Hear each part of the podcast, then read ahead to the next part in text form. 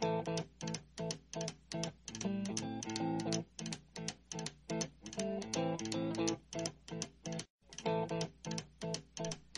tal? ¿Cómo están? Sean todos bienvenidos una vez más. Aquí estamos otra vez con otro tema. El día de hoy les quería hablar sobre una cosa que a mí se me hace muy sobrevalorada el día de, en estos días y es eh, el destino. Es muy común este, de, escuchar entre la gente en tal o cual situación, cualquier tipo de situación que, que digan, bueno, pues era el destino o caray, qué destino tan cruel el mío, qué destino tan cruel el de otra persona. Pero siento desilusionarlos y me duele mucho ser yo el que en esta ocasión rompa el esquema. Pero el destino no existe. El destino, vamos a definirlo bien, es una cuestión de un efecto, no es una causa. El destino no es la causa de lo que nos está aconteciendo, el destino es el efecto de una serie de cosas, de una serie de decisiones que hemos tomado y una serie de acciones que hemos tomado en nuestras vidas, que son las que nos han puesto exactamente en el lugar en el que estamos. No es el destino, no es la casualidad, no es la suerte. El destino es algo que nosotros vamos forjando explico más, más a detalle. Eh, hay gentes que en alguna ocasión hemos oído que a los hijos constantemente se les está diciendo, incluso nos aconsejan que les digamos a los hijos lo grandes que son, las capacidades tan increíbles que tienen, que tengan confianza, que reforcemos su autoestima. Pero, aquí viene el pero odioso de todas las situaciones, los niños eh, asimilan como enseñanzas el 10% de lo que nosotros les decimos. No es que nada más eso capten, significa que lo que captan de lo que nosotros les decimos representa el 10% de todo lo que aprenden. El otro 90% lo aprenden de lo que nos ven hacer a nosotros todos los días, a los mayores, al ejemplo, a los cuerdos, a los sensatos. Bien cuestionable. Pero si nosotros le decimos lo grande que es y las cosas que puede llegar a realizar y todo lo que puede llegar a lograr en su vida, y por otro lado estamos machacando sin querer, obviamente, quiero pensar que es inconscientemente, pero todos los días estamos machacando con que me está yendo muy mal en el trabajo, los jefes siempre suben a los amigos, eh, la, vida no me da las oportunidades que yo merezco, el gobierno no nos deja crecer, la gasolina, el FOAPROA, lo que gusten y manden. Esa mentalidad es la que se le está haciendo al muchacho. Él está creciendo con la mentalidad de que toda su vida va a estar arruinado. Si no es por el jefe que subió a un amigo, va a ser por el gobierno que nos está quitando los impuestos, va a ser por la gasolina que no, que no, no deja de subir, va a ser por el costo de la vida que nunca es más bajo y siempre va a ser más alto. Irónicamente queremos ganar más, pero que los demás ganen menos. Significa págame más, pero que todas las cosas cuesten más barato. Eso no va a pasar. Ni aquí ni en ningún lado. Entonces, ese chip es lo que les estamos dejando. Déjenme les Déjenme les comento una, una fábula que oí una vez y todo el mundo la debe de haber oído y el que no la había oído, ja, ¿qué creen? Se las voy a decir ahorita. Resulta que un día una pata andaba por el campo y se topa un huevo. Solo, no había nido cerca, no había aves, no había nada, y se topa un huevo. Ese instinto paternal, maternal que tienen los animales, incluso algunos humanos lo llegan a tener, hace que recoja ese huevo y se lo lleva a su nido. Obviamente su nido estaba en una comunidad de patos, donde estaban todos los nidos de los patos, obviamente. Acomoda el huevito, se aplasta arriba de él y empieza a incubarlo. todas las patas que estaban eh, incubando sus huevos estaban muy contentas, estaban todas en la cháchara, lo que sea que cuenten las patas. Y llega el momento en que nacen todos los polluelos, o patuelos en este caso. Y todas alababan a los, a los propios y a los extraños, obviamente, unas por ser mamacuerva y otras por reglas sociales. Y qué bonito tu pato, y qué bonito. Y te llegaban con ella, y aquel pato que había nacido era.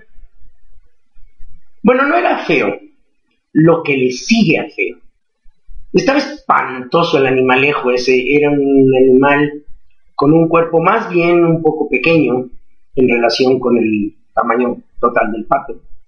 El cuello largo, el pico medio raro, y esto le acarrió una serie de, bullying y una serie de cosas al pato toda su vida. Y la mamá le decía, tú no te apures, tú eres un gran pato, tú vas a ser un pato de los más bonitos que hay aquí, todo, etc. Te vas a equiparar casi, casi a los cisnes que hay en el agua. Unos cisnes que están preciosos, así igual de precioso vas a ser tú. Es un animalazo precioso, elegante, nadaban más despacio que los patos, con una gracia increíble. Y este pato, por más que le hacían, crecía y crecía y crecía, al grado de que cuando era un pato joven era como tres o cuatro veces el tamaño de los demás patos, con el cuello larguísimo, y todos los patos le hacían mucha burla. Y él creció con la idea de que era un pato horrible, que era un pato espantoso, que si lo comparamos con los patos, exactamente eso era, un pato horrible y un pato espantoso. Se muere la madre del pato, espantoso si se le puede decir pato a eso, y se va solo a la laguna y todos los patos haciéndole burla y ya no hay a dónde esconderse el pobre. De tal suerte que se encuentra un grupo de lo que él pensó que eran patos iguales a él, con el cuerpo grande, de gran tamaño, un cuello increíblemente largo. El pico ya no lo tenían raro porque era exactamente igual que el de él. Y se da cuenta de que él estaba entre los cisnes ya siendo un pato viejo, se da cuenta que es un cisne y es un cisne de los que admiraban los demás patos, pero él nació en un ambiente de patos en donde no encajaban sus ideas y su figura. Eso mismo está pasando con los muchachos, están creciendo en un ambiente en el que creen que jamás van a prosperar porque no los deja el gobierno, van a creer que jamás van a tener nada porque todo está más caro cada vez, porque cada vez hay menos trabajo, porque etcétera, etcétera, etcétera. Una bola de etcéteras que se nos pueden ocurrir a todos mil veces. Y esto nos lleva a ver que, que muchas veces nosotros tenemos la culpa de las malas ideas o de los malos pensamientos o de la mala programación que les estamos dejando a los muchachos. Porque si bien es cierto que como padres queremos todo lo mejor para ellos, inconscientemente les estamos metiendo ideas de derrotismo. Es muy común que muchos de los padres descarguen todas sus frustraciones en frente de los hijos. Eso es una cosa que a la larga les está haciendo un daño increíble. Y está haciendo gente que va a esperar a que el gobierno, si el problema es el gobierno, los impuestos, la gasolina, los precios, la canasta básica, todo, va a estar esperando que la solución sea la canasta básica, el gobierno, el impuesto, los políticos, los diputados, todo mundo menos él.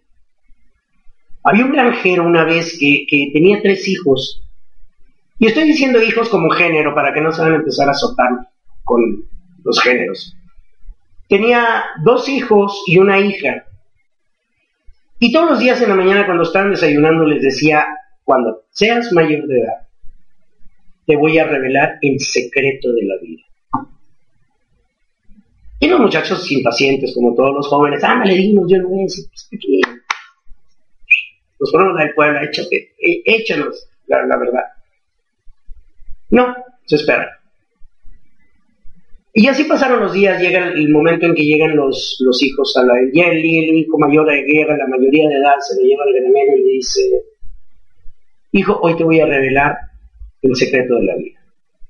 Ya tiene la mayoría de edad y ya es el momento justo. Pero me tienes que jurar que no les vas a decir nada a tus hermanos hasta que yo los traiga aquí cuando cumplan la mayoría de edad y yo sé que los debe. Secreto. Es un secreto que tienes que guardar para ti. ¿Ok? ¿Quedan de acuerdo? Y le dice, hijo mío, la vaca no da leche. El muchacho da un paso atrás y dice, a ver, a ver, a ver, a ver. Lo primero que pensó, dijo, el viejo ya está chocheando. Todos los días en la mañana, durante 18 años me he estado desayunando con un vaso de leche que tú llevas y nos traes del granero. Te he visto todos los días a las 4 de la mañana levantarte, agarrar tus cosas y venir a ordeñar la vaca para tener la leche para nuestro desayuno. Y hoy me vienes a decir que la vaca no nos da leche. Dijo, efectivamente, no nos da leche. Y no nos da leche porque si te das cuenta, tenemos aproximadamente 15 o 20 minutos aquí platicando y la vaca no nos ha dado nada. Si no soy yo el que me levanto todos los días a las 4 de la mañana, visto, agarro todas mis herramientas, vengo, amarro a la vaca, la ordeño, no voy a tener leche. Pasa lo mismo con nuestros hijos en estos días. La vaca no da leche, el gobierno no da casas, el gobierno no da sueldos, el gobierno no da empleos, el gobierno no da oportunidades, los demás no nos dan nada. Si tú vas a estar sentado en un sillón de tu casa viendo la televisión, esperando que la Rosa de Guadalupe te sople las mechas para que todo se te solucione, discúlpame que te lo diga, eso no va a pasar nunca en tu vida. Y no va a pasar nunca en tu vida porque... ¿Por qué no va a pasar? Punto. Si no te levantas a las 4 de la mañana, agarras tu cubo, vas y amarras la vaca y la ordeñas, no vas a tener leche. Ya sé, muchos estarán diciendo, yo voy y la compro al súper. No importa, tienes que ir por ella. No van a venir los del súper a decirte, oye, ¿quieres leche? ¿Qué? Aquí está la leche. No, señor. Ni va a venir nadie a decir, oye, no tienes dinero, ten dinero para que compren la leche para cuando vengan los del súper a si no nos esforzamos y no hacemos lo que nos toca y nuestra parte, jamás vamos a tener nada. Y podemos escudarnos en que los jefes suben a los amigos, que irónicamente si se fijan los amigos son casi siempre los que están más capacitados para el puesto, no nosotros. Entonces, si el gobierno no nos regala nada, si los jefes no suben solo los amigos, si los supers no van a venir a traernos las cosas, ¿qué significa? Que tú vas a tener lo que quieras tener. Y lo que quieras tener vas a tener que prepararte, que luchar por esas cosas, que trabajar por esas cosas. Nadie te va a dar nada. Si piensas estar en la casa de tus papás hasta que se mueran y quedarte con la casa y a lo mejor rentarla o a lo mejor sacarle un dinerito, pues ahí estás muy mal porque nadie te va a venir a traer nada. Absolutamente nada. Tienes que esforzarte, tienes que trabajar, olvídate de las malas programaciones, prográmate tú mismo. Y señores, programemos a nuestros hijos al trabajo, no a estar sentados esperando que nos den, que, nos dé el gobierno, que nos dé quien quiera que sea. Cada quien tiene por lo que lucha, cada quien tiene por lo que se prepara. Preparémonos, luchémonos y lleguemos ahora sí hasta donde nosotros queramos. Pero no vamos a poder decir no he llegado a tal parte por causa de esto o del otro. Cada quien va a estar en el lugar que quiera estar. Y casos hay miles, que esos los comentaremos en otra ocasión. Tengan un excelente día, tengan una excelente vida, tengan un magnífico, magnífico periodo de vida. Eso no regresa. Nos vemos en la próxima. Les agradezco sus comentarios, ya sea en este canal o en eh, Jesús-Varela33 en Twitter. Y nos vemos en la próxima. Compártanlo. Alguien se los va a agradecer. Incluso toda la vida. Tengan una excelente vida y nos vemos en la próxima. Sean muy felices. Hasta luego.